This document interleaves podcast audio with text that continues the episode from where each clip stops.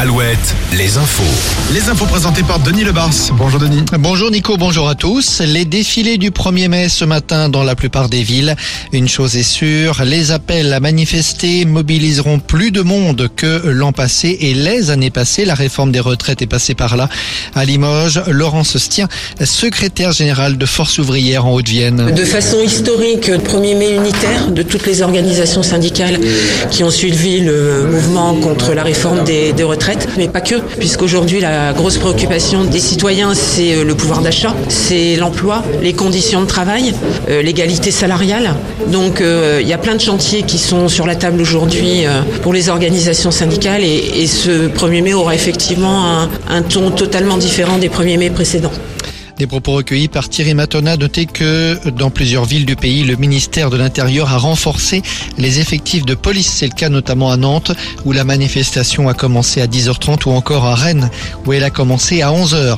Plus 2,2%, c'est la hausse du SMIC en ce 1er mai. Concrètement, cela porte le salaire mensuel à 1383 euros net, 30 euros de plus. Les prestations sociales, elles, augmentent d'1,6%. Suite et fin aujourd'hui de la rêve qui se tient depuis la nuit de vendredi à samedi en Vendée, près de l'aéroport de La Roche-sur-Yon. Encore euh, 3000 participants hier soir. La protection civile indiquait hier soir avoir pris en charge une vingtaine de personnes. Cinq d'entre elles ont été hospitalisées pour divers motifs. C'est à Marseille que commencera le périple de la flamme olympique en France dans un an, le 8 mai 2024.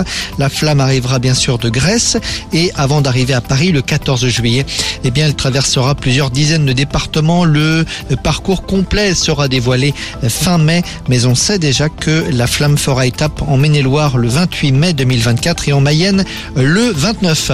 En rugby, un nouveau défi pour les supporters du stade Rochelet après le Matmut De Bordeaux hier, l'Aviva Stadium de Dublin. C'est dans ce stade qu'ils devront trouver des places et où se disputera la finale de la Champions Cup le 20 mai. Le stade de Rochelet disputera donc sa troisième finale consécutive contre des Irlandais, justement la province du Leinster. Ce sera donc la même affiche que l'an passé. Alouette, la météo. Ça se dégage après les pluies orageuses d'hier et de la nuit dernière, après la grisaille de ce matin, un lent retour du soleil ce midi et pour cet après-midi des éclaircies de plus en plus larges.